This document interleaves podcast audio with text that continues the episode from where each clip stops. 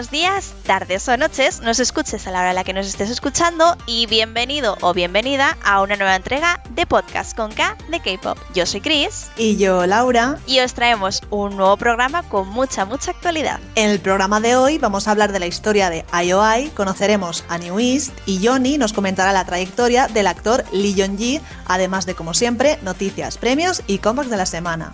Y antes de empezar, recordaros que todos los jueves a las 9 tenemos una cita con mucho más K-pop en el Twitch de Magacinema. Y bueno, ahora sí, comencemos. Y vamos a comenzar repasando la historia de IOI, porque si hay algo que nos ha emocionado en estas últimas semanas es el anuncio del reencuentro de las chicas por su quinto aniversario.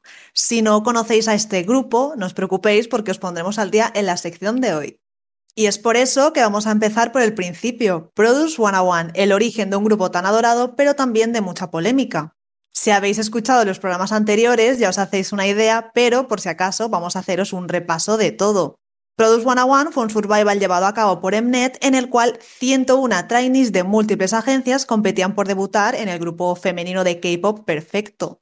La particularidad de este survival, a diferencia de otros, es que los espectadores actuarían como los agentes que elegirían a las 11 integrantes para formar el grupo final. Produce 101 tuvo un total de dos temporadas, la primera fue femenina y la segunda masculina siguiendo este mismo modelo que, que la primera temporada. A estas se le sumaron dos nuevas temporadas bastante diferentes.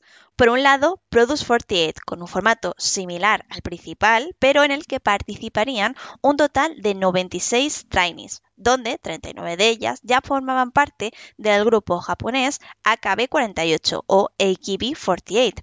Las 57 restantes procedían de diferentes compañías y agencias coreanas. Produce 48 se diferenciaba de las anteriores ediciones en que el grupo formado promocionaría en ambos países. Además, los espectadores podrían elegir el concepto, el nombre del grupo, así como su primer single.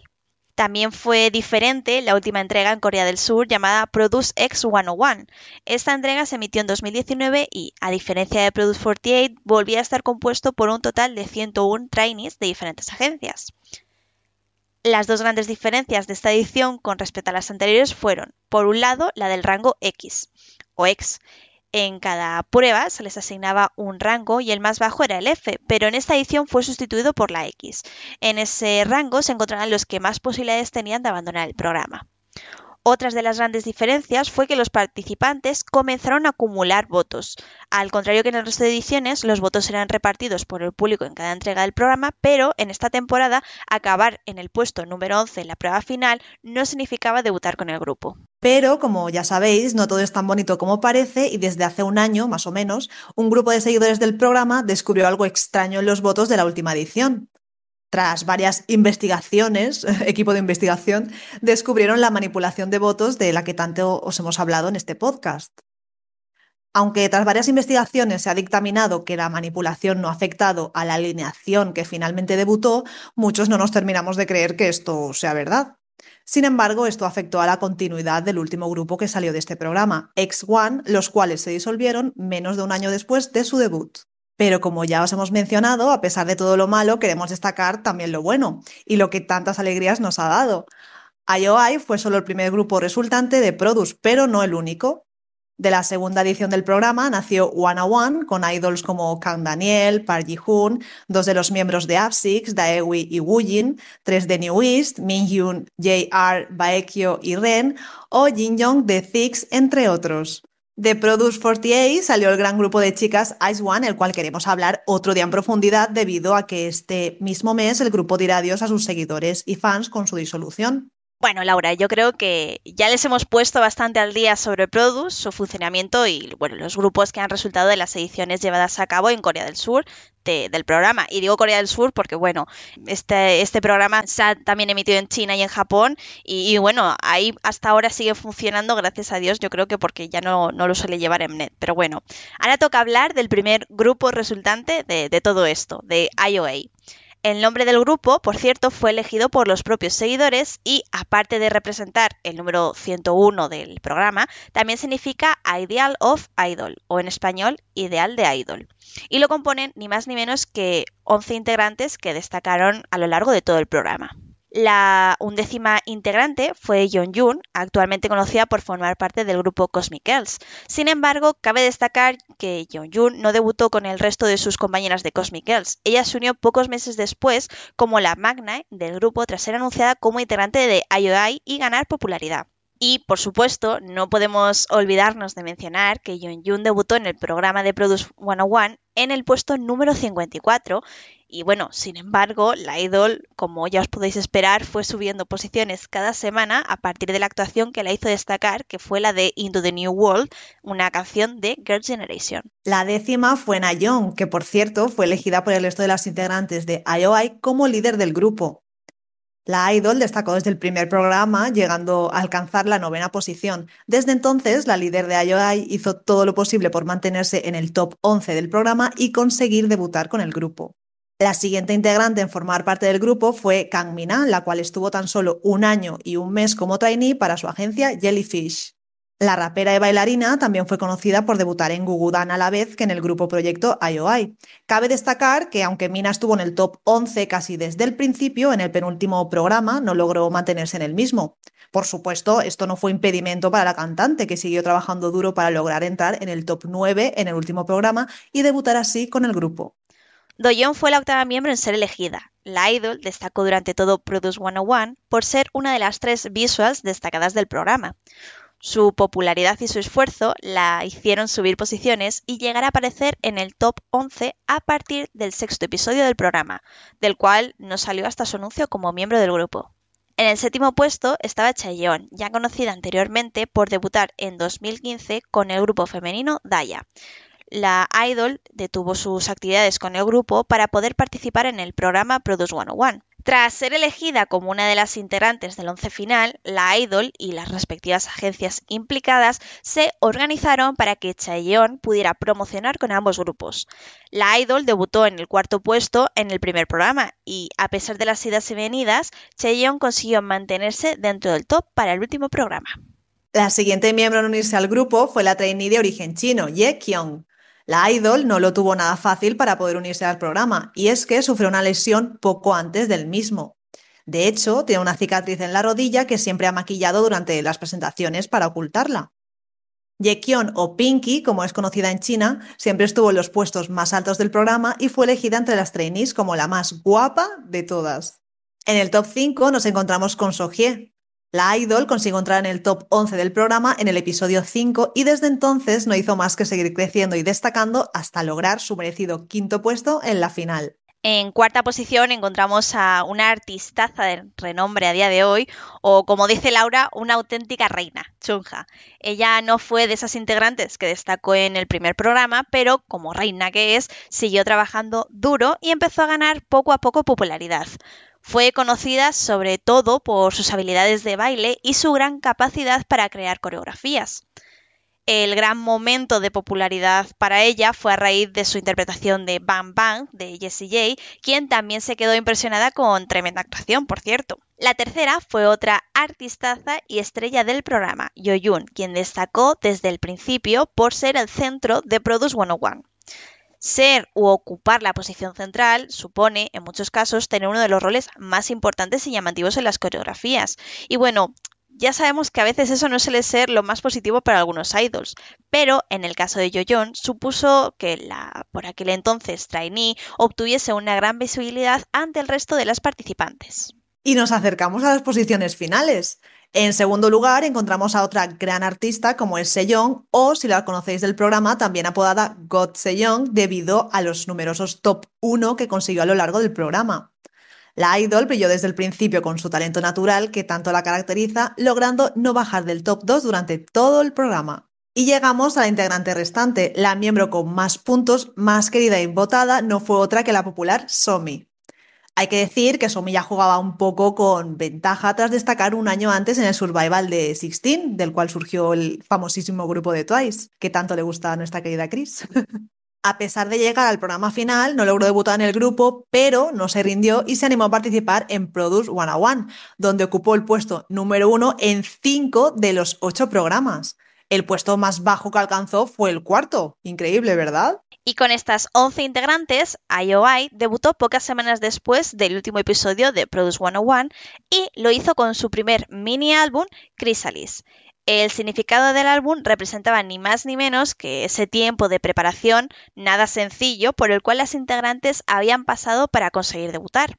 Tras las promociones del álbum y de Dream Girls, la canción principal del mismo, algunas de las integrantes se centraron en sus otros proyectos que ya os hemos mencionado, como era el caso de Chaeyoung con Daya, Young con Cosmic Girls, así como Sejeon y Mina se centraron en el debut de Gugudam. Es por esto que las siete integrantes restantes no dudaron en seguir trabajando y presentaron un nuevo tema con un concepto totalmente diferente al de Dream Girls, que fue el de What a Man. En octubre, con el grupo de Noval completo, IOI presentó su segundo mini álbum llamado Miss Me, en el cual promocionaron una de las canciones más populares del grupo, Very Very Very, que a día de hoy, ¿quién no conoce el gran temazo de Very Very Very y lo pegadizo que es? Compuesta, por cierto, por el gran Yeway Park. Con este tema, el grupo consiguió un all kill y vivió uno de los momentos más destacados de su carrera, la cual terminaría pronto. Y es que los grupos que salían de Produce 101 desgraciadamente tenían fecha de caducidad y en el caso de IOI el acuerdo con las agencias era de tan solo un año. Es por eso que en enero de 2017 las integrantes se reunieron por última vez para presentar su single de despedida, Downpour, y dar ese adiós definitivo a sus fans a finales de ese mismo mes. Pero volvemos a la actualidad y cinco años después las integrantes, o bueno, al menos nueve de ellas, van a volver a juntarse para celebrar el quinto aniversario del grupo. Esto será el próximo día 4 de mayo. Es por eso que hemos querido ponernos al día sobre este tema y por lo que vamos también a dar un rápido repaso a qué ha sido de ellas desde la disolución del grupo.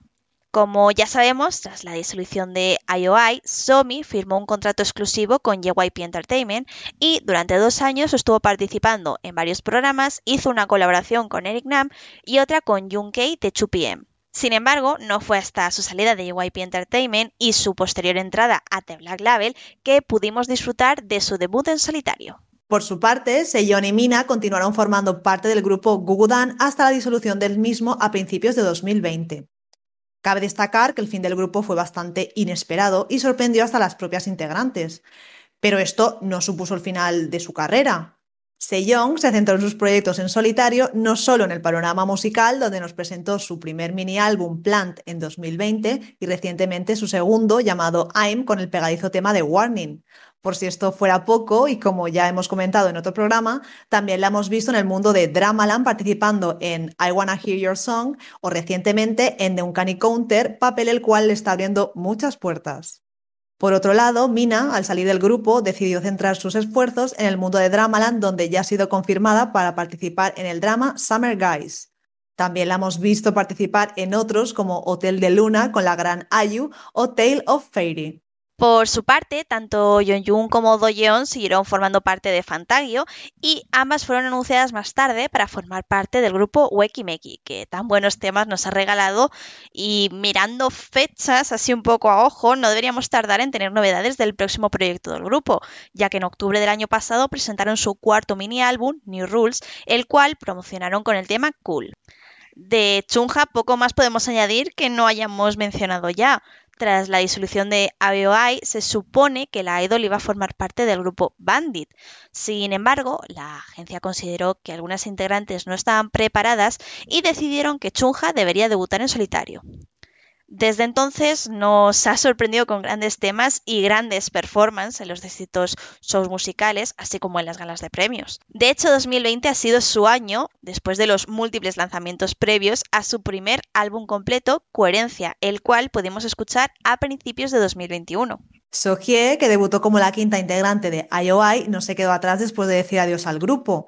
La idol estableció su propia agencia de manera individual bajo el nombre S&P Entertainment y se centró en el mundo de la actuación, destacando como protagonista en múltiples series como Kanduk Sun's Love Story, Unexpected Heroes, Society Obsessed with Love o Ambergris.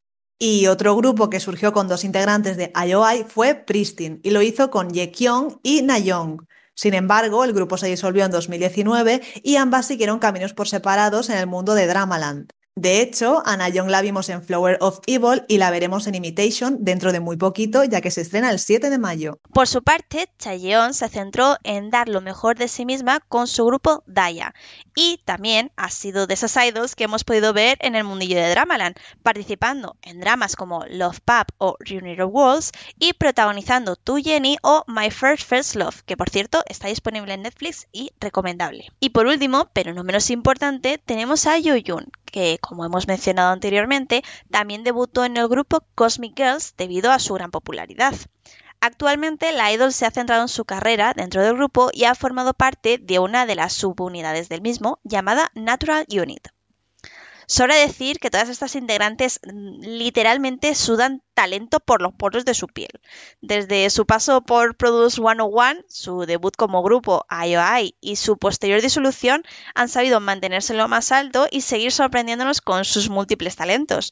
Por supuesto, esta reunión, que veremos dentro de poquito, va a suponer una gran alegría para muchos fans y estamos seguros de que nos va a dejar con ganas de volver a escucharlas de nuevo. Seguimos conociendo los grupos más relevantes del mundo del K-pop y, como ya estáis acostumbrados, queremos hacerlo de la mano de sus seguidores más fieles. En esta sección, como ya habéis escuchado en anteriores programas, traemos a fans de grupos o solistas del pop coreano y os contamos de una forma diferente quiénes son, su evolución y lo más destacado de cada uno. Y en esta ocasión toca hablar de New East, el primer grupo masculino de Pledis Entertainment que anteriormente eran conocidos con otro nombre, pero no adelantemos acontecimientos.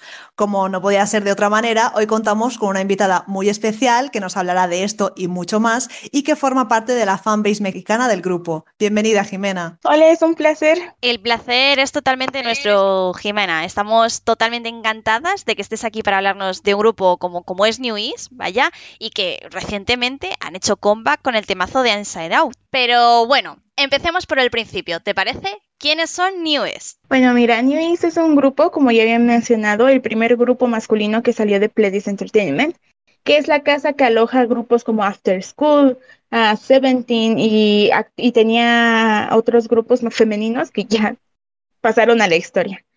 Entonces, New East fue creado el 15 de marzo del 2012 ellos fueron presentados por teasers antes de esta fecha, pero ya conocíamos muchos que somos fans de antes de que debutaran a estos chicos porque eran de hecho bailarines para After School y estuvieron en un proyecto que se llamaba Happy Pledis, que también contó con miembros de Seventeen y de New Eve y las chicas de After School.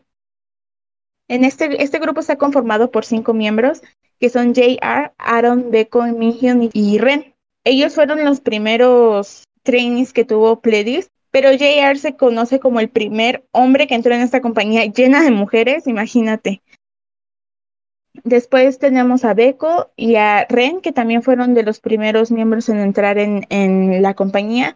Y los últimos fueron Ninjan y Aaron. Y algo, un dato importante es que Aaron es el único miembro que es de habla inglesa fluida porque él es de Los Ángeles. Qué curioso, ese dato no lo conocía. Bueno, cuéntanos un poquito más, ¿cuál es su evolución? ¿Cómo han ido creciendo y destacando la industria? Mira, ellos cuando debutaron, debutaron con la canción Face, que fue muy, muy conocida en su época, 2012. Y ellos tenían un sonido muy EDM, ya sabes, como Shiny de Everybody, ya sabes, la música de la fecha. EXO salió igual en esa época con, con Mama, con Wolf. Ah, entonces tenían como esa misma onda que tenían todos esos grupos de esa época. Y después, esas fueron sus primeras dos canciones, que fue Face y Action. Y después cambiaron a una balada suave con una canción muy famosa en esta época actual que se llama Hello o Yo sé yo. Y bueno, ellos se dedicaban más que nada a hacer, ya sabes, el grupo, a tener fuerza. Sus canciones hablaban de, anti-bullying, eh, tomar acción para hacer las cosas que tú quieras hacer, no dejarte a ser por otras personas en Yo Vos y Yo cambiaron a una balada más romántica, que para mi gusto y para el gusto de muchas personas era una, una balada muy sobreprotectora, muy como eres mi persona, eres mía, ¿qué estás haciendo? ¿Dónde estás? Pero aún así tenía su, su, ya sabes, su detallito lindo. Y pues empezaron así. A New la verdad, es, es algo que se conoce mucho, que es muy, muy conocido por el público en general que les ha costado demasiado trabajo llegar hasta donde están el día de hoy. Entonces tuvieron canciones que fueron bastante experimentales como Sleep Talking, Y después tuvimos música que, que muchos fans creíamos que iba a ser como el parteaguas para el grupo, que fue como Overcome y Love Pain, pero pues no. Entonces tuvieron toda esta evolución musical, pasaron de tener su EDM a tener como música más indie, por así decirlo, más como un, una ondita más de baile, más romántica. Después pasaron a, estar en Produce 101, después pasaron a, por fin tener como esta libertad creativa que Pledis por fin les pudo dar, que es ellos escribir sus propias canciones, ellos producir su propia música. Por ejemplo, el miembro que se llama Beco, él se encarga básicamente de la producción de los discos desde hace ya unos cuantos años, incluso ha producido para otros grupos.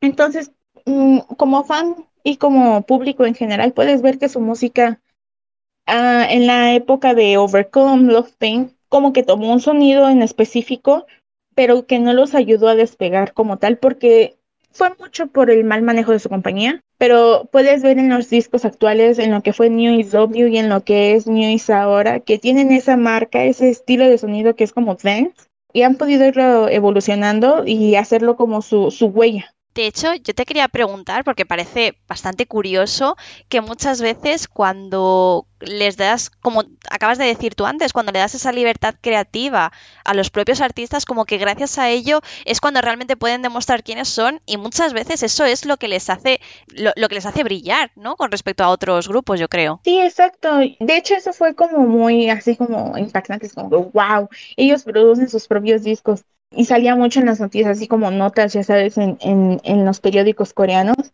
así de integrante del grupo New Ins, Beko, integrante del grupo New Ins, JR, Aaron, Minhyun, uh, Ren, comienzan con la preparación del disco y ellos son parte de la producción.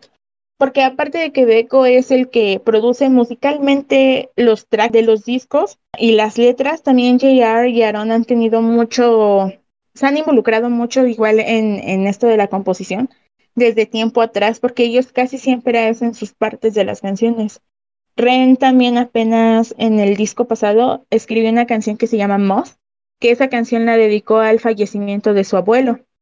Minhyun también se ha encargado mucho de entrar como en toda esta parte de hacer las letras de las canciones. Y yo te quería preguntar por, por ese tipo de, curiosidades, de, puntos interesantes y anécdotas, porque al fin y al cabo nos hemos, hemos comentado que New East es un grupo que, ya tenía una larga, bueno, y sigue teniendo una larga trayectoria dentro del mundo del K-pop. Y claro, a mí lo que me gusta es eso, la, salsa, las, las curiosidades. ¿Qué, ¿Qué nos puedes contar de ellos? Mira, te puedo dar algunos datos así como como básicos para que vayan conociendo los miembros y digan, ah, este me gusta por esto. Bueno, el primero que tenemos es JR, es nuestro líder. Él, su nombre real es Kim Jong-hyun. Él fue, como te había mencionado, el primer chico que entró a Pledis. Y si ven el video de After School que se llama Bangkok City, ahí lo pueden ver él hace mucho cameo en ese video y en otros cuantos de After School, pero creo que ese es en el que muchos llegamos a conocer a, que hay, hay, hay muchachas en esta compañía, ¿sabes? También ha participado en muchos ah, programas de variedades en Corea. Uno de los más reconocidos se llama WePlay y de hecho es así conocidísimo de que es como el panelista más querido, más, más como mimado. Muchos de los de las personas que han llegado a trabajar con él siempre son así de, ay, él es muy lindo, él me gusta mucho, me gusta cuando viene a trabajar y todo eso. Y un dato muy chistoso de él, que siempre lo molestan con eso, es que a él no le gusta el jitomate o el tomate rojo, no sé cómo se le conozca en otros países. Entonces siempre andan así que vamos a ponerle jitomate esto, vamos a ponerle katsup a esta. Entonces es, es un completamente un no para él. Otro miembro es Aaron. Su nombre real es Kwak Aaron o su nombre coreano es Kwak Min, pero no le gusta que le digan Min, entonces cualquiera que le diga así es para molestarlo. Él es de Los Ángeles y él de hecho, él es el miembro más grande, él es del 93. Todos los demás son del 95 y él cuando estuvo en Los Ángeles, pues terminó su escuela, ya sabes, high school, todo eso. Y él aplicó para entrar a, New York eh, University, para entrar en periodismo y de hecho se quedó, pero en las épocas en las que él se quedó para entrar a la universidad fue cuando Pledis llevó las audiciones a Los Ángeles y pues se quedó en la audición y decidió ya sabes, sin conocimiento de coreano, ni de la cultura, ni de nada, decidió mudarse a Corea solo y pues perseguir el sueño. Oye, eso tiene muchísimo mérito, en verdad, ¿eh? Porque precisamente es lo que dices, si encima no tienes ni los conocimientos de coreano y, más la larga vida de, lo que viene a ser un, un trainee, vaya. Exacto, de hecho él lo menciona mucho, hay una canción que habla un poco de eso, que pues él de verdad se fue a Corea sin, sin conocer nada, el idioma, sin conocer la cultura y pues imagínate cómo es la cultura en Los Ángeles, Estados Unidos, a cómo es en Seúl, Corea.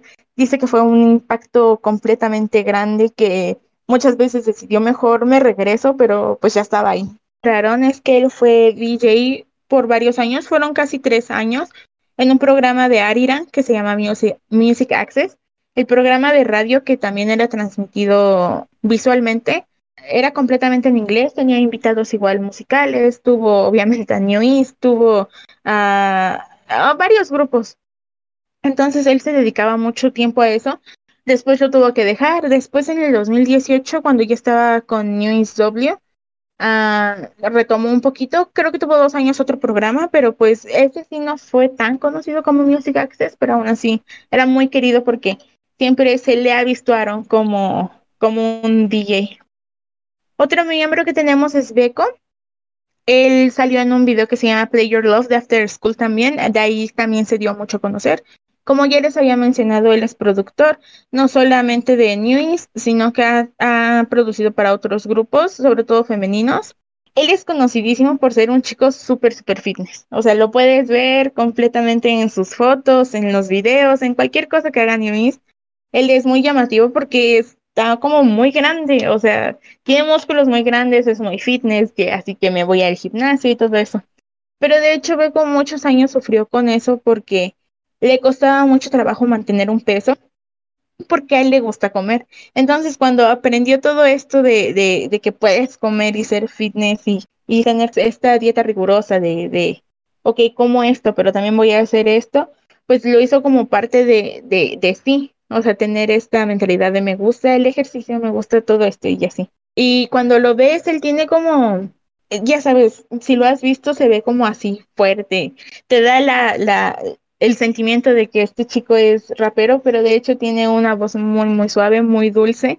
Y es por ello que fue invitado al musical Midnight Sun, que apenas se va a estrenar en mayo y que de hecho va a estar también Onio de Shiny. De hecho, no sé si aquí Laura quiere añadir algo porque estaba bastante pendiente de, del musical, por, por, eso, por las noticias que están saliendo y lo estamos siguiendo bastante, al menos lo que vienen a ser noticias, porque luego lo que pasa, como musical y es ahí en Corea, a no ser que se filtre algo, que esperemos que no, porque al fin y al cabo también se merecen ellos su reconocimiento y que, y que vayan a verlos en persona, pero, pero estamos bastante muy pendientes de, de ello. Sí, mira, sobre el musical tampoco sabemos mucho, aunque sí han estado compartiendo bastantes cosas pero al parecer es una obra original, no es como, no sé si has visto, por ejemplo, ahorita que va a salir el musical otra vez de María Antoniette, que va a salir, creo que Doyon de Density, ya conocíamos este musical porque de hecho Minhyun fue parte de la primera entrega de este musical que, que va a ser el mismo, exactamente el mismo personaje que va a ser ahora Doyon. Entonces pues ya teníamos conocimiento de qué se trata, de qué se trata el musical. Pero en este yo no he visto como tal que, que ya se haya hecho, pero la compañía del musical, que no recuerdo la verdad su nombre, pero ellos se han encargado de estar sacando como, como pequeños uh, teasers de qué es lo que se está haciendo, como un poquito de, de, cómo se está haciendo la preparación vocal, cómo se está haciendo la preparación uh, del escenario, de cómo se van a mover los actores. Entonces sí hay un poquito, un poquito de, de idea de qué se va a tratar, pero es como una historia de romance. Cada quien tiene como su pareja, pero como tal no sabemos bien de qué va o, qué es lo que va a hacer cada uno, pero pues ya cada día estábamos más cerca de, ver qué va a pasar. Ya queda poquito para poder saber más y o, saber al menos esa historia de qué va, ¿no? Exacto. El siguiente miembro es Min Hyun. Él fue parte del video de Shanghai Romance de Orange Caramel que con este video fue con el que nos dimos cuenta de que había trainees nuevos en Pledis y que probablemente iba a ser un grupo porque ya habían estado saliendo muchos. Otra cosa que ha hecho mucho Minhyun es que él es él se dedica ahora a ser también actor, actor de dramas y actor de musicales. Salió en un drama que se llama Live On, ya terminó. Él le tocó ser Go en un tech y pues por lo que he visto de las reseñas fue un drama que de verdad gustó al público en general y que pues ha ayudado a Minhyun a, a, tener esa, esa presencia de que también puedo ser actor, soy un buen cantante, pero también puedo ser un buen actor. Está siendo cada vez más popular el hecho de, combinar la vida de, idol con, la de actor de, dramas, ¿no? Sí, exacto. De hecho, creo que en New East a todos les ha tocado, en cierta parte, ya sea musical, drama, película, les ha tocado ser actores y pues lo podemos ver en muchos grupos. Por ejemplo, otro grupo que, que pues que yo sé, que conozco, sería NCT y pues podemos ver que Doyun ya fue actor, Jaehyun también ya fue, fue actor. Entonces podemos ver que están como migrando a esta a esta parte que ha sido muy criticada también porque hay cómo vas a ser idol y cómo vas a ser actor pero muchos han destacado mucho en ello. Totalmente de acuerdo contigo, ¿eh? Nosotras que también seguimos a, bueno, cada una sigue a los grupos favoritos y demás y estamos viendo ese auge y también mola el nos gusta el ver ese eh, esa dualidad y esa otra cara de, los artistas que creo que bueno desde el apartado de fan yo como fan lo, agradezco un montón porque jope los admiro por, por todo el trabajo que, tienen ellos entre manos por llegar hasta ahí no solamente mantenerse como idol sino como como esa faceta nueva de, de actores. Sí exacto. Y por ejemplo yo creo que la primera vez que vimos esto con Minhyun fue cuando formó, parte del, musical María Antoniette. Es un musical que requiere mucho vocalmente, por lo que hemos visto. Y, pues lo hizo muy bien, fue muy, fue muy alabado por ese musical. Y también, la verdad, fue muy mínima la crítica, así como que, ay, no lo hizo bien, güey, es que es porque es cantante o algo así. Él tiene un muy buen rango de voz y también es muy bueno para actuar. Otro dato como curioso de, de Minhyun es que él fue el único miembro de, de New East después de Produce 101 que quedó en 101. Entonces, él, él dos años estuvo inactivo en New East y estuvo activo en 101. Después tenemos a Ren, que su nombre real es Choi Mingi. Él salió en el proyecto de After School que se llamaba After School Blue en la canción de Wonder Boy y de hecho muchos años se le llamó así el Wonder Boy, el Wonder Boy de Pledis, el Wonder Boy de After School. Él también se ha dedicado mucho a la actuación en dramas y en musicales y, de hecho en película también. Él estuvo en una serie que se llama Not a Girl Anymore, que ya tiene un cuanto de tiempo esa serie, pero fue muy, llamó mucho la atención porque fue como el debut de, eh, actor de Ren también salió recientemente en un musical que se llama Jamie. En, el musical originalmente es europeo, se llama Let's Talk About Jamie. A él le tocó ser Jamie, junto con otras personas que fue Joe Won y MJ de Astro. Entonces, este musical de lo que va es de un chico que no se siente, no se siente que es el mismo. Entonces se da cuenta de que le gusta vestir ropa que es comúnmente conocida como ropa de mujer, le gusta usar zapatos altos, le gusta bailar, le gusta cantar. Entonces, este musical de lo que va es el despertar de, de ser un drag queen de una persona, de un hombre. Y pues, imagínate, llevar este tipo de musicales a Corea fue muy, fue muy hablado, fue muy criticado realmente. Ren tuvo sin fin de, de críticas, de críticas malas de cómo puedes estar haciendo esto, cómo vas a manchar la reputación de tu grupo, bla, bla, bla. Pero pues a él fue un proyecto que le gustó mucho, le, le gustó el musical, vio el musical original. El actor original de este musical también nos apoyó muchísimo a los chicos y, y al final del día fue un musical que fue muy querido, que demostró mucho del poder vocal de Ren, porque ya sabes, al ser como la cara bonita del grupo, uno dice, ah, no, pues él es lo que le toca, ¿no? Ser visual. Pero no, de hecho, pues, pues con esto pudo demostrar que realmente más que una cara bonita, también es una buena voz, también es un buen bailarín, un buen músico. Y pues Jamie ha sido como de las mejores experiencias que él ha tenido. Y otro dato como curioso de él es que es súper fan de Lady Gaga, entonces pues no era muy, bueno, era muy raro esperar verlo en este tipo de musical. Él siempre ha mencionado que es muy, muy fan de Lady Gaga, le encanta, ha hecho de hecho covers de sus canciones en los conciertos y, pues un, algún día esperar que se conozcan.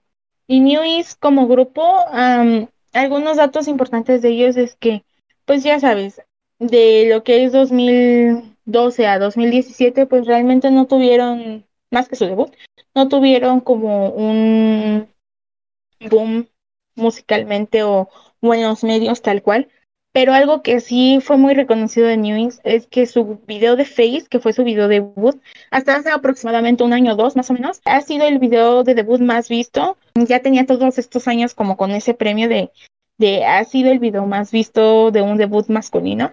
Hasta que hace te, unos años y una de otras cosas como datos curiosos de Newings es que es exactamente eso. Ellos formaron parte de Produce 101, la primera entrega masculina que fue después de de cuando salió el grupo de IOI. En Produce 101 entraron solamente cuatro miembros, que fue JR, Beko, Minhyun y Ren. Aaron no entró porque desde hace unos años hasta acá ha tenido una lesión en su espalda que no lo dejó en ese momento ser parte del entrenamiento, que es como un poquito rigurosa. Entonces prefirieron, ¿sabes qué? Mejor tú no entres porque tienes que estar en, en rehabilitación por tu espalda. Entonces ellos cuatro entraron, JR fue muy querido, de hecho se le conoce como el líder de la nación porque siempre le tocaba ser líder o siempre demostró como ese, ese poder de ser líder y, llevar sus grupos y todo eso. Y quedó siendo uno de los miembros más queridos para el público en Produce 101. Igual Beco fue como muy conocido en esa época, así como que, ah, Beco, el, el que tiene la voz fuerte, el que es muy guapo. Minhyun también y Ren también fueron muy queridos. De hecho, era como de esperarse que si no es que todos dos o tres quedaran dentro de Produce 101, pero simplemente quedó Minhyun al final. Y cuando Minhyun se salió, New es como que se, se recreó para estar en este tiempo activo, para no estar sin hacer nada esos dos años que ya habían ganado un gran público y se convirtieron en New W, que la W va por Wait. Entonces pues sacaron música que fue cuando tuvieron su primer premio y pues les fue muy bien como New W y después por fin regresó Minhyun y pudieron ya volver a ser New Y otro dato como curioso es que más o menos en 2018, 2017-2018, su canción que se llama Hello, o mejor conocida como Yo Sé Yo, que esa canción es del 2013, volvió a estar en los charts por muchas, muchas semanas porque aparte de que fue después de todo esto de que pasó con Produce 101 y todo eso, y las personas iban como que reconociendo a New East, Namjoon de BTS platicó, bueno, de hecho no me acuerdo si fue Jimin o fue Taehyun o alguno de los miembros platicó que cuando Namjoon está bañándose, escucha mucho esta canción y siempre la está cantando. Entonces, por eso fue que otra vez la canción subió mucho en los charts, por gracias a Namjoon. Ostras, eso es lo que comúnmente diríamos ahora, hacerse un, un Brave Girls, ¿no? sí, exacto. Bueno, madre mía, menuda trayectoria tienen estos chicos que no han tenido tiempo ni de aburrirse. Yo al menos no conocía todo esto que nos has contado, Jimena, y te lo agradezco porque me parece súper, súper interesante, sobre todo lo del musical. Y nada, si te parece, pasamos al tema de los premios. ¿Podrías comentarnos esos premios e hitos más relevantes que tiene el grupo? Bueno, su primer premio más importante es su First Win que tuvieron en el 2017. Este fue como uno de los premios más importantes que ha tenido y que de hecho rompió un récord hasta el día de hoy, que es haber ganado su primer premio en un programa de variedades musical, que son Music Bank, Music Core, todos esos pero el primero que tuvieron fue a un poquito más de 2010 de su debut, debut, que son más o menos cinco años. Entonces, hasta el día de hoy han tenido como que ese mérito, ese premio, ese récord, de ser el grupo que más ha tardado en ganar su primer premio. Que de hecho el segundo grupo ahora se ha convertido Brave Girls, si habrán escuchado que, que también ellas apenas tuvieron su, su primer win. Entonces, New East y Brave Girls son los grupos que tienen más tiempo de que les tomó haber ganado su primer premio. Y después, eso fue como New East W, pero su primer premio que tuvieron como cinco miembros fue en el 2019 con su canción Bet Bet. Y pues New East ha ganado varios premios, ya saben, Bonsang, en los premios de, de finales de año. Entonces, han tenido bastantes reconocimientos, pero este creo que estos dos son los más importantes que han llegado a tener. Genial, pues ¿qué te parece si hablamos de los fans, el fandom y, bueno, desde vosotros, desde la fanbase mexicana, eh, si queréis destacar cualquier proyecto, cualquier eh, cosa en la que estéis llevando a día de hoy, es vuestro momento para, para que nos lo comentéis. Ok, mira, el fandom se llama Love, L-O-V-E, pero de hecho es un juego con el mismo nombre de, de New East en coreano, en Hangul. Las consonantes de, de cuando escribes New East en coreano hacen como la forma de, de, la palabra love.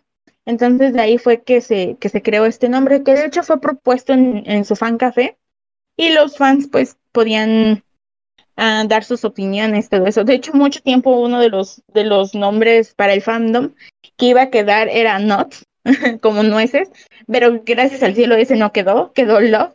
Y bueno, nuestra, nuestra fanbase se llama New East Fans Club México. Nosotros nos dedicamos completamente a, a, traer noticias en español para fans hispanohablantes, aunque muchos años también manejamos el, el traer las noticias en inglés porque nuestras estadísticas de nuestras páginas nos demuestran que tenemos no solo fans, ya de América Latina y de hecho muchos de España también, sino que también tenemos mucho fan, por ejemplo, de Vietnam, Singapur, todas esas áreas que también recurren mucho a nuestra página y es simplemente porque New East, a pesar de que ya es un grupo más reconocido, un grupo más grande en estas, en estas fechas, aunque no sea muy, muy visto por los, como por el público en general, sobre todo extranjero fuera de, Corea, pero New East se ha convertido en un grupo más grande en su país y en Asia, pero todavía internacionalmente no, no tiene como, tienen fans, tienen bastantes fans, pero no tienen como esa cantidad de fans que dices, ah, este grupo tiene demasiados fans, tiene muchísimos fans por todos lados. Entonces, eso ha, eso ha hecho que, que los fan clubs de New East alrededor del mundo pues no duren mucho tiempo. Nosotros estamos con New East desde que eran pre-debut, que se llamaban Pledis Boys. Entonces, pues ya llevamos bastantes años aquí y por eso es que esta página se ha visto como muy recurrida, muy, muy necesitada por fans de otros, de otros países que no son hispanohablantes. Nosotros lo que nos dedicamos es exactamente a eso, a traer noticias en español, a dar datos sobre, por ejemplo, en los comebacks, a qué hora van a hacer los streams, a qué hora van a salir los videos, qué es lo que se necesita hacer para votar. Y también llegamos a tener eventos presenciales para cumpleaños o aniversarios en la Ciudad de México, que es donde nosotros radicamos. Y ahorita, obviamente, por la pandemia y todas estas cuestiones, pues no hemos podido hacer nada de eso. Pero de hecho, justo antes de que, de que pasara todo esto del lockdown, de, de estar en cuarentena y todo eso, tuvimos nuestro último evento que fue por el octavo aniversario de New East. Y pues a eso es básicamente lo que nos dedicamos. Por fortuna hemos tenido la, ah, pues la fortuna, valga la redundancia, de haberlos conocido las dos veces que han venido a México, que fue en el 2014 y 2015 nos tocó de hecho ser parte del staff organ de organizar el, el, concierto. Y pues es una página, nuestra página es una de las que se ha dado bastante a conocer como página dedicada a News. Fuisteis parte del staff, eso es una fantasía hecha realidad, ¿verdad? Sí, fue, fue bien raro, bien de la nada, así como que, oye, necesitamos staff. Ah, bueno, sí, este, nosotros les ayudamos. Y creíamos que nada más iba a ser así cosita de acomoda la, las mesas para el fansite o algo así, ¿no? Porque en los conciertos hubo fansite. Pero no, de hecho nos, nos, nos pidieron que fuéramos parte de la ayuda de necesitamos que, que les lleves esta comida a los chicos, necesitamos que hagas esto, que estés ahí. Y de hecho cuando estábamos acomodando como todas las mesas y todo eso, pues ellos estaban ahí. Entonces fue así como que, wow, los conocí. Yo no sé si hubieses sobrevivido a eso. No sé cómo sobreviví a eso, de hecho. Lo importante es que has sobrevivido y, y has vivido incluso para, para, poder contarnos lo que la verdad, oye, qué fantasía. Sí, sí, la verdad es que sí, pues agradecido con, pues con el staff que nos permitió ayudar como, como fans y como staff en estos eventos que, pues que tú tratas de hacer como la, experiencia más amena para los fans. ¡Jo, qué experiencia tan bonita! Como también me parece experiencia súper bonita, de hecho, seguir a un grupo desde antes del debut.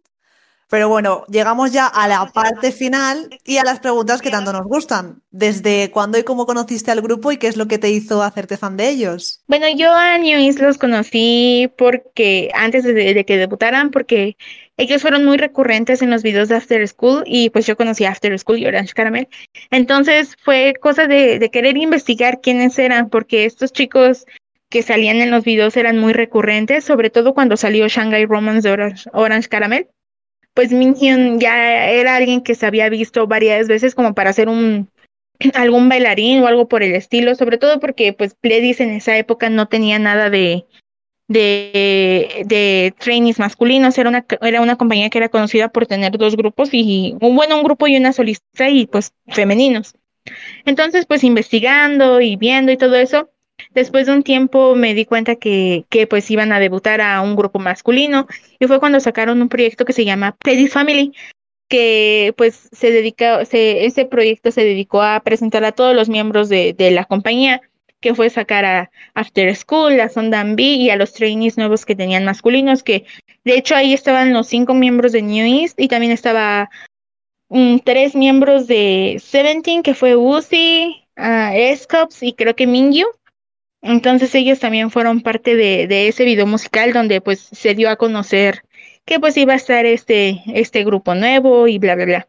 Y pues yo busqué si existía alguna página en México o, en Latinoamérica o hispanohablante sobre pues estos chicos y encontré una y pues ya me uní con la chica, llamamos la página Pledis Boys y pues al principio llevábamos como noticias de todos y un poquito de todo hasta que ya se anunció que se iba a debutar el grupo de New East, se empezaron a dar los teasers y todo eso y pues ya decidimos cambiarla, nombrarla así, y pues ya así fue como empecé a conocerlos. Oye, qué curioso, ¿no? El, el, cómo, cómo llegaste a todo esto. Y bueno, ahora yo quiero hacerte dos preguntas, también aquí son un poco preguntas que van a hacer un poco hacer, hacer daño, ¿vale? Porque al fin y al cabo elegir de todo lo que tienen estos muchachos va a ser difícil, pero quiero que nos recomiendes un álbum y quiero que nos hagas una recomendación de una, de una canción, ¿vale? Que de hecho la pondremos al final de la, de la sección. Todos sus discos siempre me han gustado cada disco tiene algo, ya sabes, un elemento que te gusta, que te llama la atención.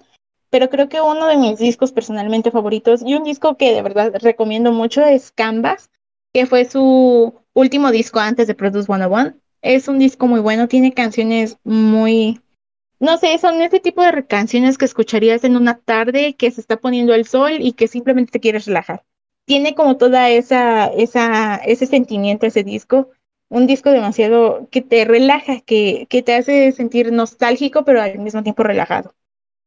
Y una canción que tengo que recomendar y que es, es mi deber como fan, como miembro de un fanbase, es Inside Out, que es su última canción, es el comeback más reciente que ha tenido New East. Es una muy buena canción, muy recomendable, tiene un coro bien pegajoso y pues yo sé que, que, cuando la escuche el público en general va a ser una canción que les va a gustar. Bueno, pues creo que ya está todo. Muchísimas gracias por, por venir a hablarnos de un grupo tan interesante y, y tan entretenido como, como es New East, Jimena. De verdad, un auténtico placer. No, pues muchísimas gracias a ustedes por haber tenido la amabilidad de, de, invitar, sobre todo porque querían invitar ya sea miembros de fanbase o fans y todo eso.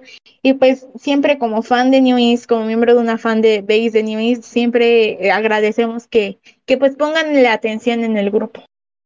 Y toca dar la bienvenida a Johnny una vez más, que nos llena de alegría Cadramaril, o como lo queramos llamar nosotros. Yo creo que Cadramaril queda muy guay, ¿no? Porque como venimos a hablar de eso, de K-dramas, y, y, porque, bueno, esta sección se llama así, con K de K-dramas, ¿no? Johnny, ¿de qué vamos a hablar hoy?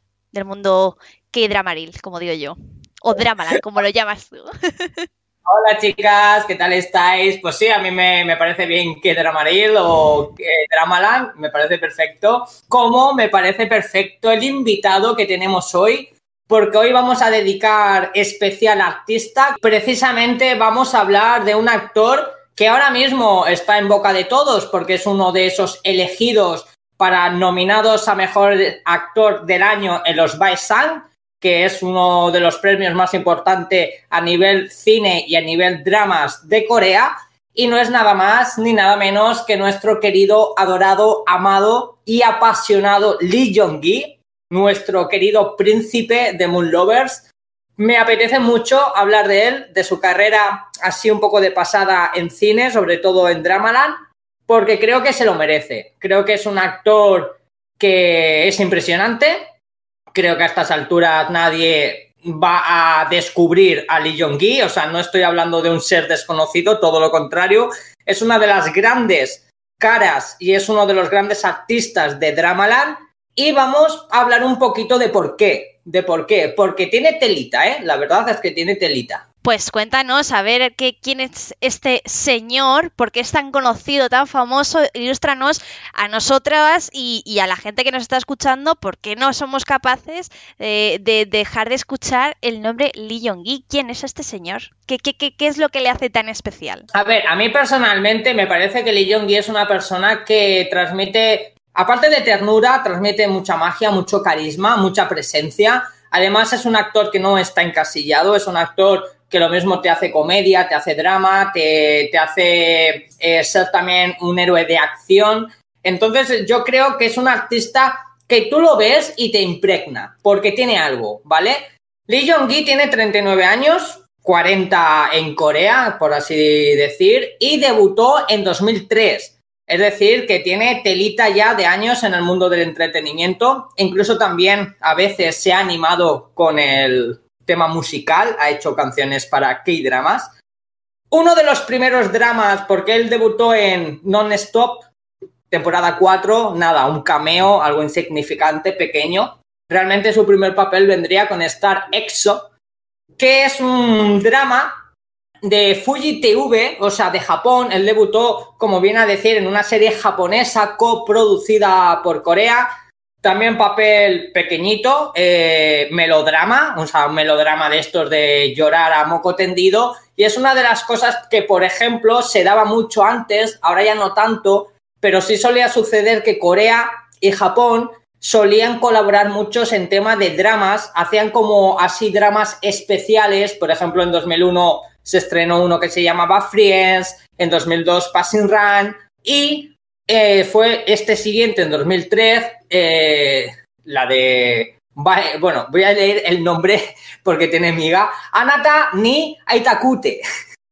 Que el título en inglés sería Star EXO. Papel pequeñito, nada, o sea, nada destacable por parte de Lee Jong-gi. No es un papel así que podamos decir que sea bastante importante, pero esto le sirvió para rodar un drama especial, seguir la estela de los dramas especiales, en este caso fue la cadena KBS quien se hizo cargo, con un drama de fantasía, también un poco de suspense, que es la de What Soul I Do.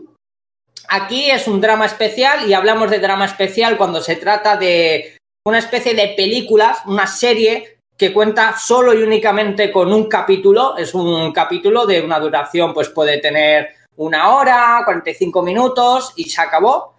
Y bueno, pues este nos cuenta un poco la historia de un tío, de un chico jovenzuelo que está desilusionado de la vida, que está un poco ya asqueado, tiene peleas con su padre, problemas con, con, su, con su madre y sufre un accidente, sufre un accidente muy, muy aparatoso en lo que hace que él, en cierta forma, ese accidente le haga retroceder al pasado. O sea, él de repente pongamos que está en 2004, que es cuando se rodó esta serie, y tras el accidente vuelve a la época en la que su padre y su madre son jóvenes, que son incluso estudiantes de secundaria. Y esto le da una oportunidad, por así decir, de conocer un poco a sus padres más allá de, ese rasgo eh, familiar que les une y que incluso no solo les une, sino que también les separa por esos problemas que tienen y esas peleas constantes con su familia. Entonces, es un drama pues que tira un poco a, lo emocional, ¿no? Al, a lo emotivo, a decir, a decir como en plan, joder, conoces a tus padres cuando eres joven. Es un poco torno para que nos, hagamos una idea, como 18 otra vez, la serie está tan popular que nos ha encantado a todos de segundas oportunidades y de conocer más de cerca a esas personas cercanas que las tienes en tu día a día, que a veces no le das la importancia que merece, pero cuando les ves realmente en su día a día te das cuenta lo que son. Hemos hablado de 18 otra vez y bueno, pues viene a ser un poco ese estilo.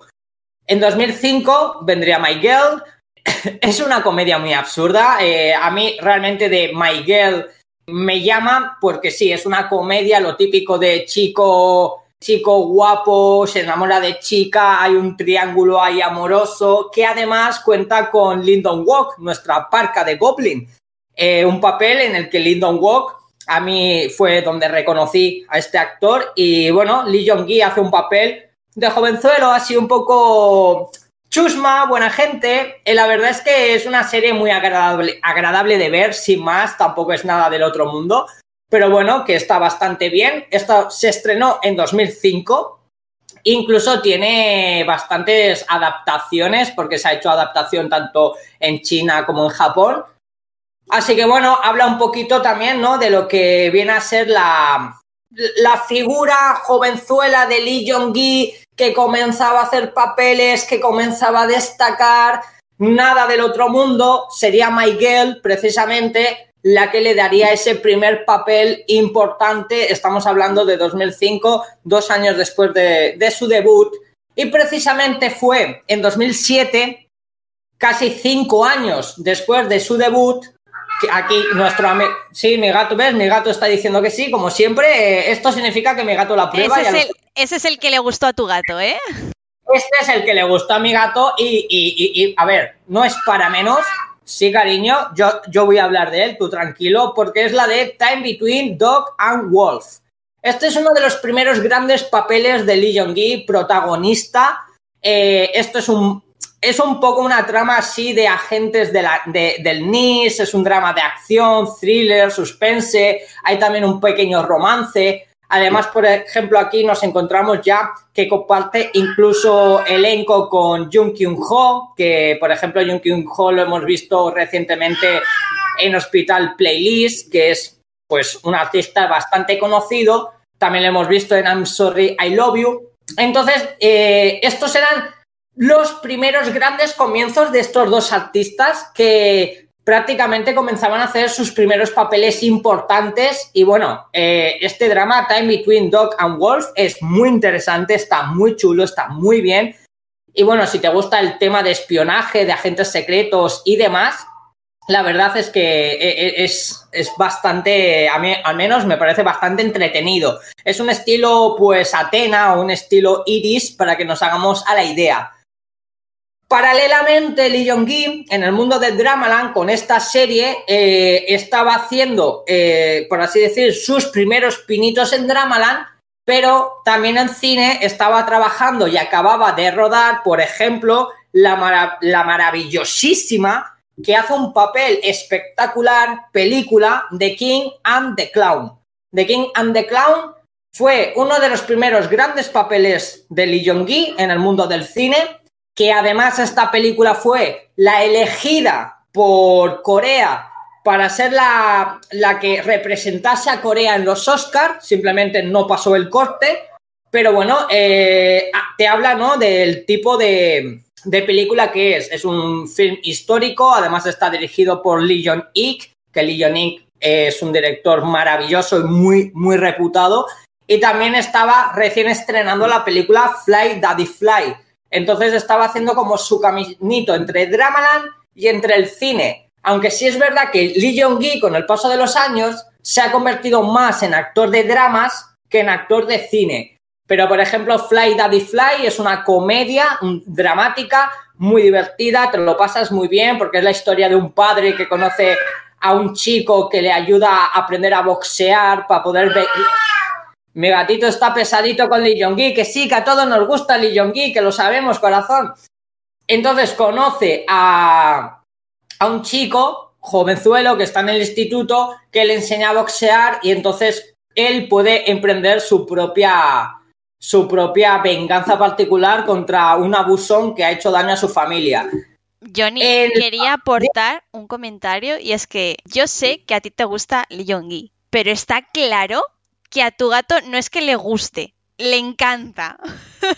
Sí, sí, lo de mi gato está siendo, normalmente lo aprueba y ya está, pero ahora está, está, vamos, yo lo veo, eh, eh, eh, lo veo emocionado, lo veo emocionado. Es pro Lee Yonggi, ¿eh? Estoy alucinando con mi gato, yo creo que de aquí, no sé, le, le, voy a tener que traer aquí al programa para que un día nos comente su opinión ante este, este actor, que me encanta, de verdad. Eh, Vamos a hablar, ahora ya nos vamos a poner serios. En 2007 vendría una de las grandes películas de la filmografía de Lee Jong-gi, 18 eh, de mayo. 18 de mayo es una película cinta bélica dramática basada en hechos reales que todos podemos conocer eh, que viene a ser lo que aconteció en Gwangju, en Corea, el 18 de mayo de 1980. Por ejemplo, películas como A Taxi Driver son películas que muestran esto, el levantamiento de Gwangju, como lo llaman. Impresionante, llorera máxima, llorera máxima, chicas. O sea, si tenéis un día, o sea, chungo, no veáis esta película porque se os revienta eh, el alma de ver lo que aconteció allí en, aquellos momentos, ¿vale? Es tristeza pura y dura. Luego ya nos vamos un poco más de la tristeza pura y dura al romance dramático y esto eh, es un detalle que me gusta porque es una producción japonesa, es una producción japonesa que se llama Virgin Snow que además comparte elenco aquí mi querido Lee Jong-gi con una de mis grandes amadas y mis grandes queridas de Japón que es Aoi Miyazaki.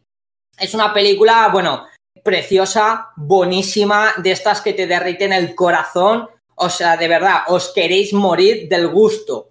Y luego vendría más adelante el drama con el que, que sería en este caso 2018, con el, que aquí nuestro amigo Lee Jong-gi despuntaría a nivel un poco ya más tema Asia, ya no solo, porque además, como, como hemos comprobado, tanto en sus primeros papeles como en la película Virgin Snow, era muy famoso tanto en Corea como en Japón, pero aquí ya empezó a ser famoso en toda Asia y también fuera de Asia eh, a nivel internacional, que fue con la de Iljimae. Iljimae es una serie eh, histórica, es una pasada, viene a ser, por que nos hagamos una idea, un Robin Hood de la dinastía Joseon, cuando el rico, o sea, cuando eh, alguien, un ladrón, roba al rico para dárselo a los pobres. Es una pasada de drama y además ha envejecido bastante bien, teniendo en cuenta que es una serie del 2009, o sea, 2009 ha llovido.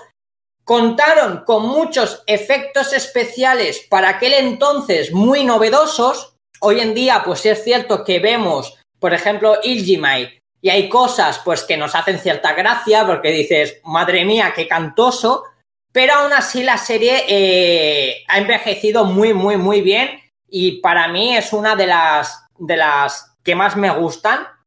Este marcó el primer histórico de Lee Jong-gi y hablaremos del primer histórico porque realmente Lee Jong-gi parece que hacer dramas históricos le encanta e incluso se le echa de menos hoy en día el no realizar este, esta clase de, series.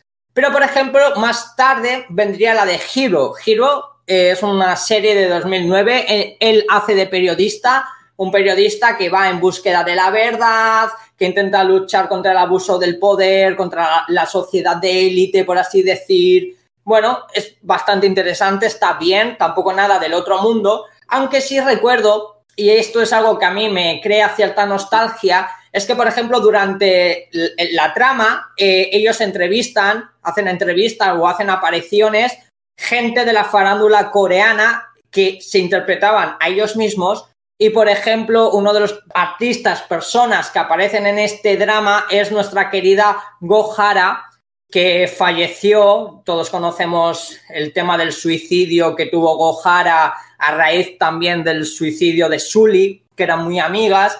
Bueno, pues al final yo siempre recuerdo la figura de, este drama de Hiro con, con ese pequeño papel que hace Gohara que es bastante interesante, se interpreta a sí misma. Y bueno, pues es una, anécdota, ¿no? Más tarde vendría otro histórico, segundo histórico en este caso de Lee Jong-gi, con mi querida Simina, que es la de Aran y el magistrado.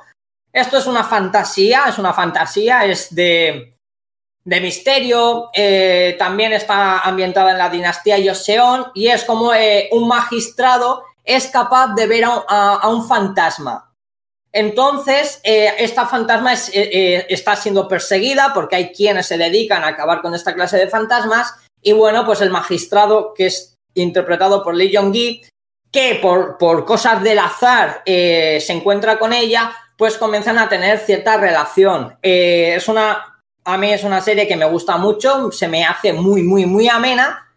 Y 2013 vino la que para mí es el primer gran bombazo de Lee Jong-gi, que es la serie Two Weeks. A mí Two Weeks, y digo bombazo, no porque sea a nivel objetivo de decir que ha sido la mejor serie de Lee Jong-gi de todas las mencionadas, sino que aquí fue donde yo conocí a este actor.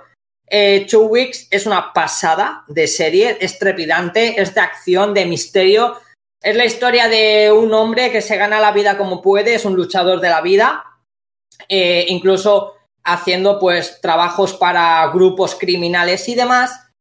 Y a él le acusan de un asesinato y justo le acusan de un asesinato cuando su exnovia o su expareja le dice que tiene una hija, que la hija necesita un trasplante porque tiene leucemia, ¿vale? Necesita, eh, si no me equivoco, era médula ósea y él, su padre, es el único que le puede ayudar. Y claro, justo cuando él se entera de que tiene una hija, él se entera de que puede ser la única persona que puede salvar a esa niña, pues es también en el preciso momento donde la acusan de asesinato, lo, lo, detienen y lo van a mandar preso. Pero el tío se escapa. A mitad del de camino de comisaría a la cárcel, él se escapa. Todo para demostrar que él no es el asesino, es una especie de fugitivo, como la película de Harrison Ford, por así decir, para demostrar que él no es el asesino y al mismo tiempo salvar la vida de su hija. O sea, mirar el percal, ¿verdad? El percal es un poco chungo. A mí me encantó, me pareció impresionante. Más tarde, posteriormente, vendría 2014 con el... No sé si llamarlo el disparador de Chosun o de Joseon Goodman, que es como se le llama, pero bueno, está basado en un Chosun del siglo XIX, en una novela eh, que te marca un poco la historia de un tío como dice su título, que deja o abandona la espada para coger su pistola. Y bueno, pues eh, en esa época no era muy común ver a alguien con este, con este percal. es una serie que yo no terminé de acabar.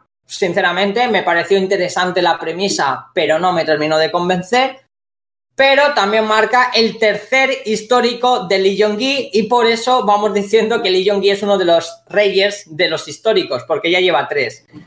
Otra de las grandes, de las grandes, muy conocida y muy querida, es la de Schular eh, Walk de Nike.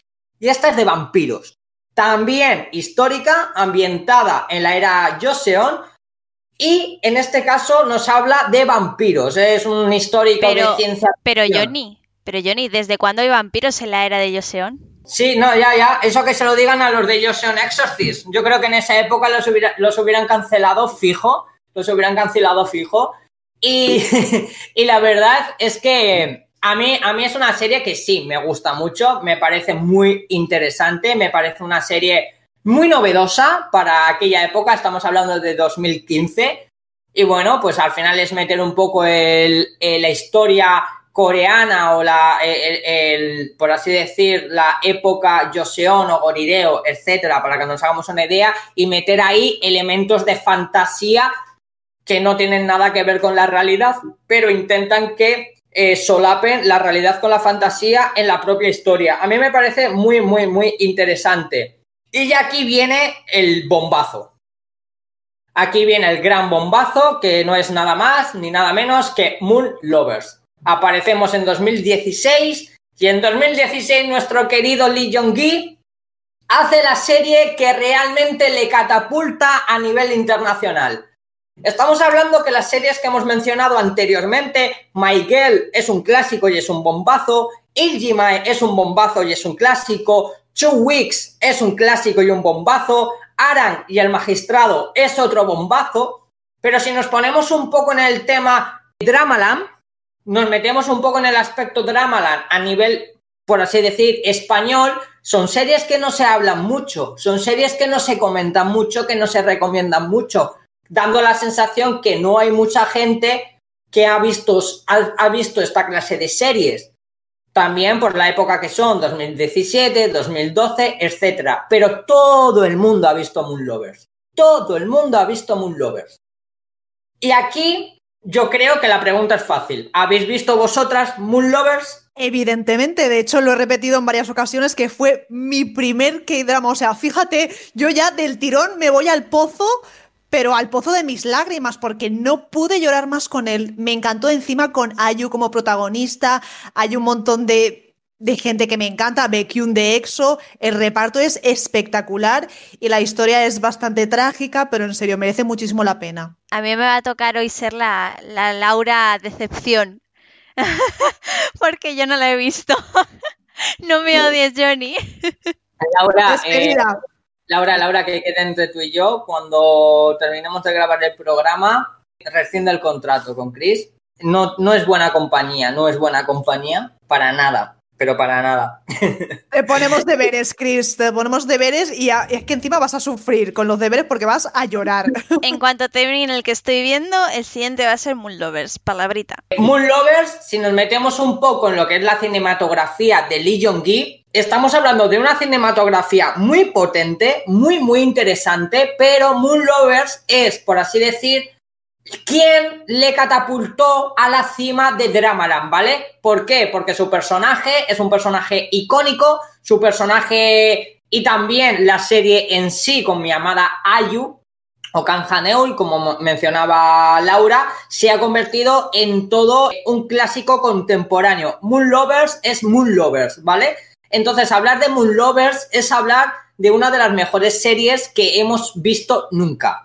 Ese mismo año, eh, nuestro Lee Jong-gi, que le gusta mucho esto, ¿vale? De, tener ese espacio cultural asiático, y te digo este, por decir un término cultural asiático, porque si comentábamos que al principio le iban las producciones japonesas, debutó principalmente en una serie japonesa, hizo una película como Virgin Snow potente en Japón, pues probaría suerte en este caso en China. Y en China se nos fue a grabar la de Beijing Again, o más conocida como, Never Said Goodbye. Esto es, esto es, esto es, esto es una pasada.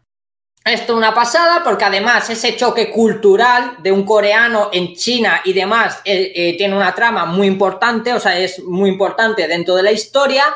Y esto, hazme caso, esto, esto es morir en vida. Esto, chiquitos, esto es morir en vida. Morir en vida. Y hacerme caso que es una película para ver una vez. Y solo lo voy a decir así para no entrar nunca más en el, en el spoiler. Y al mismo tiempo volvemos a este cambio cultural que si nuestro Lee Jong-gi se nos había ido a China, que si nuestro Lee Jong-gi se nos había ido a Japón, ¿a dónde le quedaba Lee Jong-gi por ir? A Estados Unidos, a Hollywood. ¿Y cómo se presentó en Hollywood? Con la sexta entrega de Resident Evil, siendo uno de los personajes para mí más guapos que existen dentro de toda la franquicia Resident Evil y que además se parte la cara, cara a cara, nunca mejor dicho, con Milla Jovovich. Que su escena de lucha, su escena de, de, de, pelea, para mí me encanta, ¿vale? Y bueno, esto tiene, esto tiene telita, porque esta película, cuando se presentó en Corea, yo era uno de los que sipeaban a Milla Jovovich y a Lee Jong-gi, porque durante la presentación en, tanto en Japón como en Corea, y sobre todo en Corea, Milla Jovovich estuvo en casa de Lee Jong-gi y subían fotos cocinando juntos, viendo la tele juntos. ¿Qué decías tú? Estos están enamorados fijos, o sea, se han enamorado, se van a casar y van a tener muchos hijos. ¿Qué me estás contando? Bueno, de hecho, yo es que me acabo de enterar hoy, por ti, Johnny, de que sale en Resident Evil porque no he visto ninguna. O sea, ya me puedes odiar otra semana más. Pero me parece súper fuerte esto que dices de las fotos. Tendré que cotillear luego. Qué bonito cómo hemos podido omitir mi odio porque por fin Laura ha sacado algo más de la chistera para que la odie Johnny. Sí, sí, sí, totalmente, totalmente. Os, vamos, os, o sea, os voy a odiar mucho, pero sí, sí, es muy, es muy. De hecho, yo es que lo recuerdo como si fuese ayer que yo en, en Twitter y en Facebook compartía las imágenes que ellos subían de ellos y hazme caso, cocinaban tartas, se sacaban fotos haciéndose corazoncitos, tú les veis, eso es en su casa, juntos en casa, pero luego les veías en la presentación, en la alfombra roja, estaban siempre juntos, riéndose, había una complicidad súper, súper amistosa que yo digo, estos se casan fijo, pero es que de verdad, se van a casar. Y es algo, por ejemplo, que nos sucede también con el propio Lee Jong-gi y con Ayu. Tienen una relación tan bonita. De hecho, hemos visto en conciertos de la propia Ayu cómo Lee Jong-gi ha aparecido en sus conciertos para cantar con ella, para bailar con ella, para emular escenas de Moon Lovers. Por ejemplo, la escena de cuando la tapa con la gabardina mientras llueve y ella está tirada ahí eh, arrodillada en el suelo, lo emularon en un concierto impresionante, o sea, de, se te ponen los pelos como escarpias. Esta clase de relación que tiene Lee Jong-gi con Nayu o con Milla Jovovich, a mí me parece espectacular.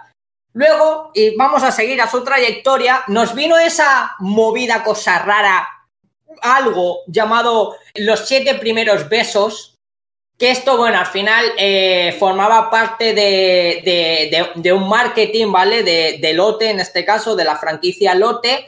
Fue producido por Naver TV y YouTube. Y en cada capítulo hay un protagonista, un actor muy, muy conocido. Pues entre ellos está Kai, está Tai Yeon, está Lee Minho, está Jin Chang Wook. Y uno de ellos es Lee Jong-gi, y es un poco la, por así contar, la flipada que tiene nuestra chica protagonista, una recepcionista de un hotel, pues que vive una experiencia flipante cuando parece ser que todos los hombres buenos, guapos y fabulosos de la vida, pues como que se quedan enamorados de ella. Tengo que decir que eh, este mini drama es lo más absurdo que he visto en mucho tiempo, pero la protagonista tiene una suerte que no se lo cree ni ella. Y aparte, se te, ha olvidado, mencionar que también aparece Lee Jong-suk. Sí, sí, sí. El elenco, el elenco es espectacular. Y bueno, al final esto es, a, a, ver, esto hay que decirlo. Formaba parte de un marketing y esto es a base de talonario. Talonario que te pegó, talonario que te crió, un protagonista por capítulo y se acabó.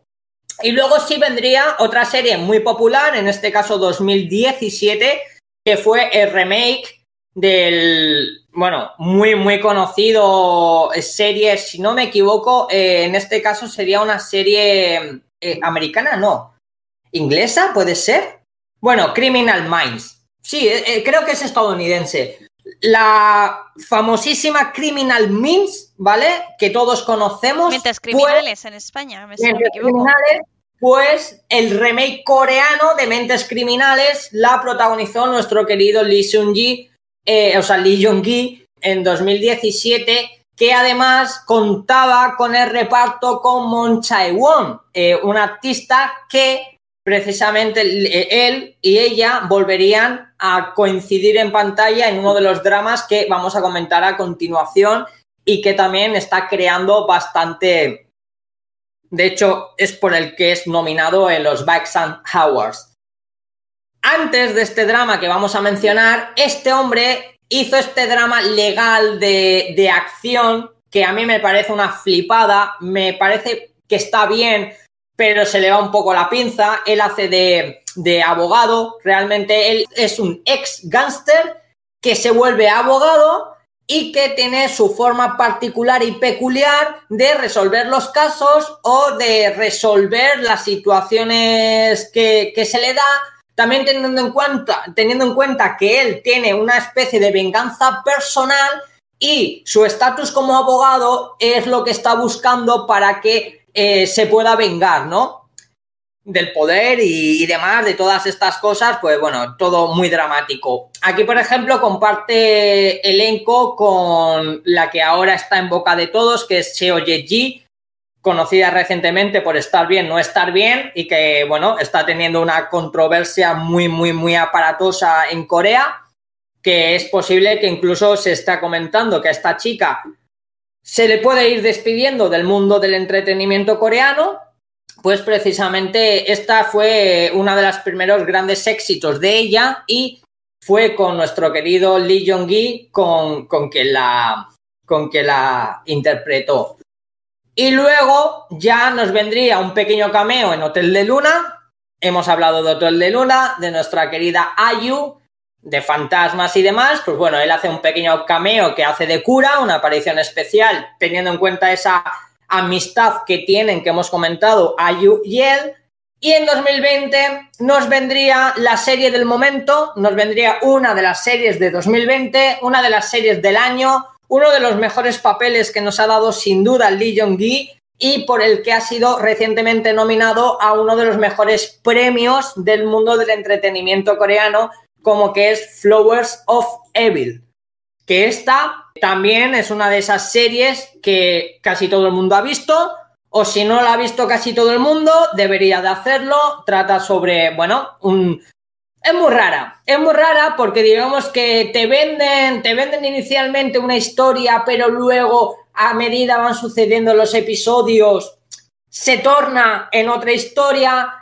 Si es cierto que inicialmente se piensa que Lee Jong-gi es un psicópata, luego parece que no, pero hace un papelazo, papelazo, porque él interpreta a una persona que no tiene sentimientos, él no es capaz de mostrar sus sentimientos, él lo finge todo, él tiene su hija, está casado con una policía, él parece el hombre de el hombre de ensueño, pero es, es una mentira, porque él realmente no es capaz de sentir.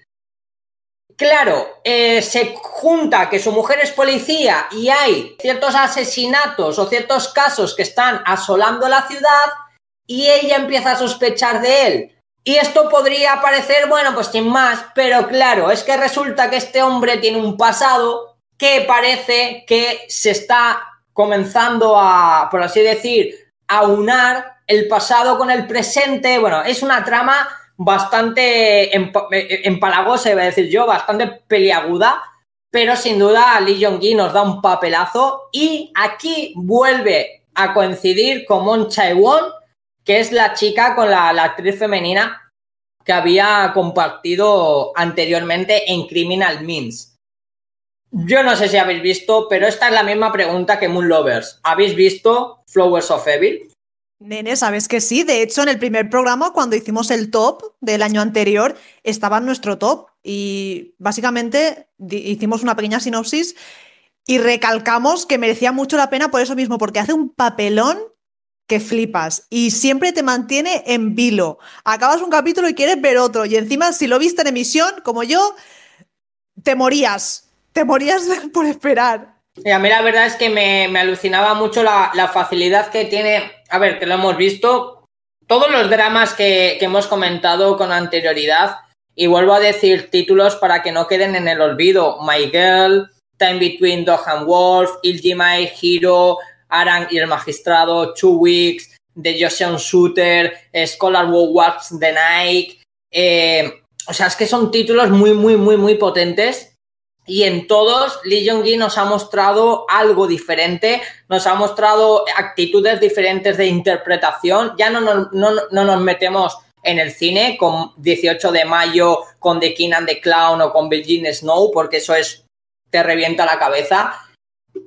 Y Lee Jong-gi siempre nos ha mostrado algo diferente. Moon Lovers es otro nivel, es otro nivel. En Moon Lovers es otro nivel el papel que se marca pero es que Flowers of Evil es incluso otro nivel superior, porque aquí no es fácil interpretar a una persona que carece de sentimientos, pero él además lo sabe transmitir súper bien, porque sabe mostrar esa falsedad en la sonrisa cuando quiere ser cómplice de una situación, o cuando quiere transmitir amor, o cuando quiere transmitir ternura, ¿sabes?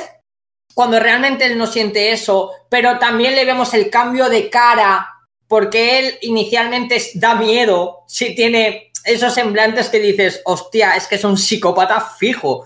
Y todo apunta que es un psicópata y dices, madre de Dios, hermoso, pero, pero que este hombre, ¿qué es esto lo que se está marcando? Y para mí es muy, muy merecido que sea nominado a Mejor Actor del Año en los Baek-Sang por este papel. Y creo que realmente, si no es el ganador, si no es el ganador de los Baek-Sang por este papel, es porque lo va a ser Shin Ha-kyun, que ahora está también con el drama Beyond Evil, y ahí todo el mundo coincide que hace.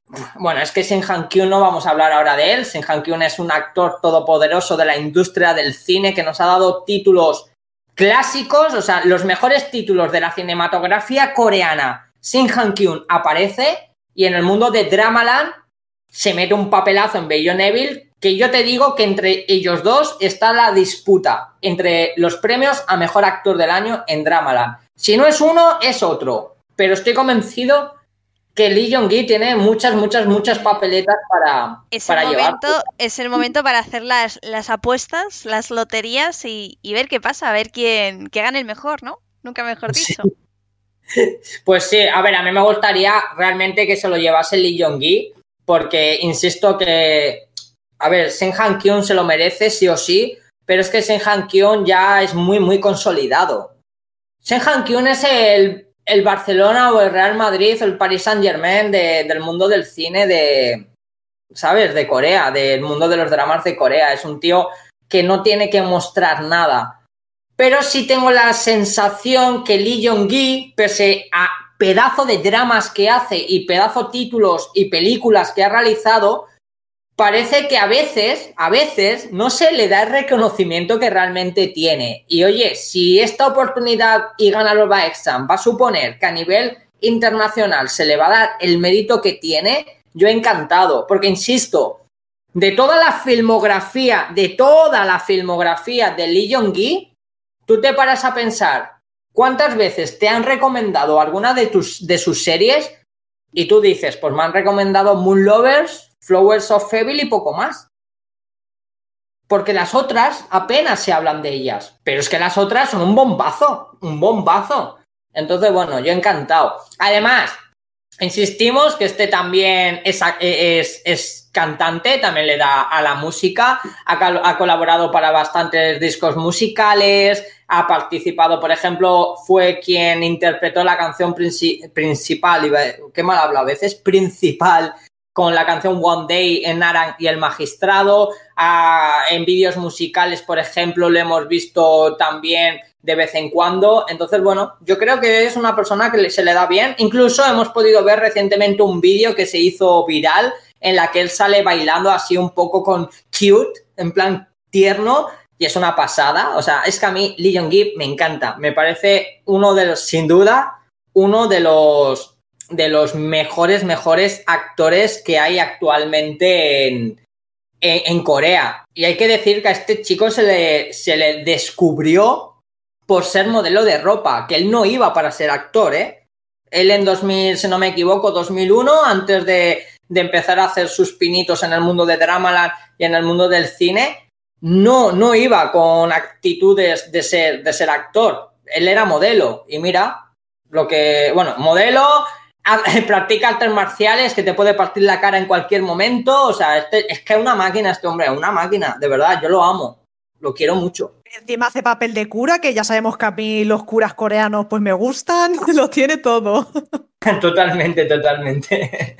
y nada, pues digo que pues hasta aquí sería, más o menos, un poco haciendo así un balance de sus títulos destacados en el mundo del cine y sus títulos destacados en el mundo de, de Dramaland.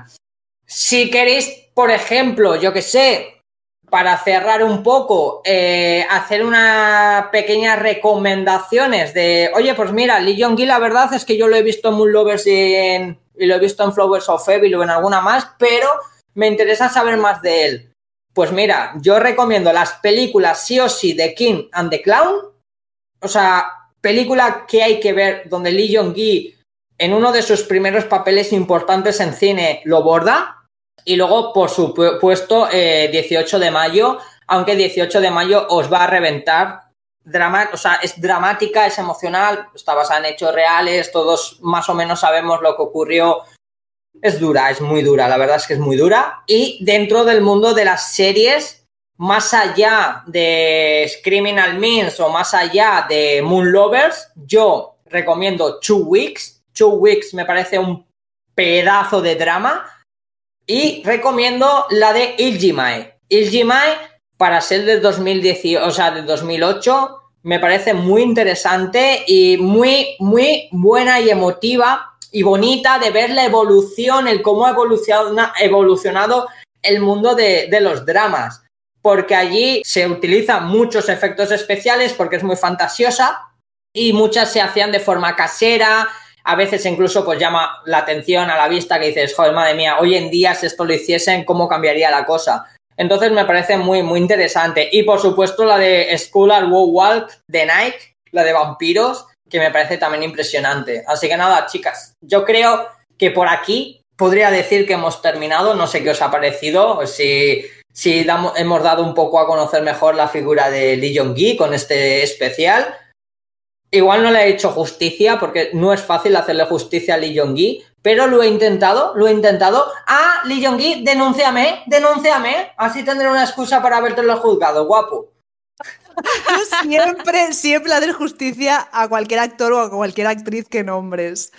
Así que ya sabes que estamos encantadísimas siempre de que nos hables de tanto de dramas como de actores en especial y sobre todo que nos hayas hecho este repaso de Lee Jong-ji, de este gran actor, de toda su trayectoria, que me parece alucinante. Yo, ya os digo, solo he visto Moon Lovers y Flowers of Evil y me he quedado con ganas de más, aunque no soy muy fan de los históricos, pero bueno, tengo curiosidad de ver alguna película y bueno, a ver, a ver qué tal. Y hasta aquí el programa de hoy. Esperamos que os haya gustado mucho esta nueva entrega y que hayáis disfrutado un día más conociendo un poco más del mundo coreano y de los dramas de la mano de nuestro queridísimo amigo Johnny. Como siempre, recordaros que os leemos en los comentarios de iBox y que también nos podéis encontrar en Twitter en nuestra cuenta arroba con. Además de la cita de todos los jueves a las 9 de la noche, hora española, en el tweet de Magacinema.